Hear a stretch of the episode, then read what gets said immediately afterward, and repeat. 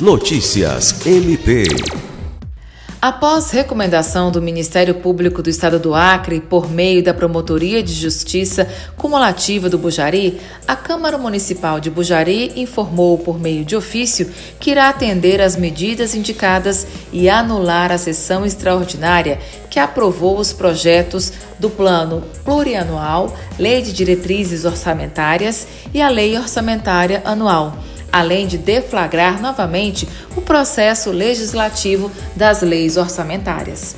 A recomendação assinada pelo promotor de justiça Antônio Alceste havia sido encaminhada ao presidente da Câmara Municipal de Bujari, o vereador Luciano Queiroz. O Ministério Público do Acre considerou que não foram observados os prazos no processo de formação das referidas leis, conforme disposto na Constituição do Estado do Acre, e que a votação ocorreu de forma assodada, sem uma análise profunda sobre o teor e impacto dos projetos apresentados.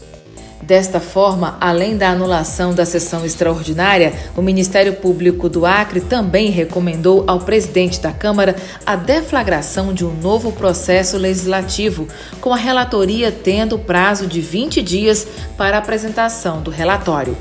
Alice Regina, para a Agência de Notícias do Ministério Público do Estado do Acre.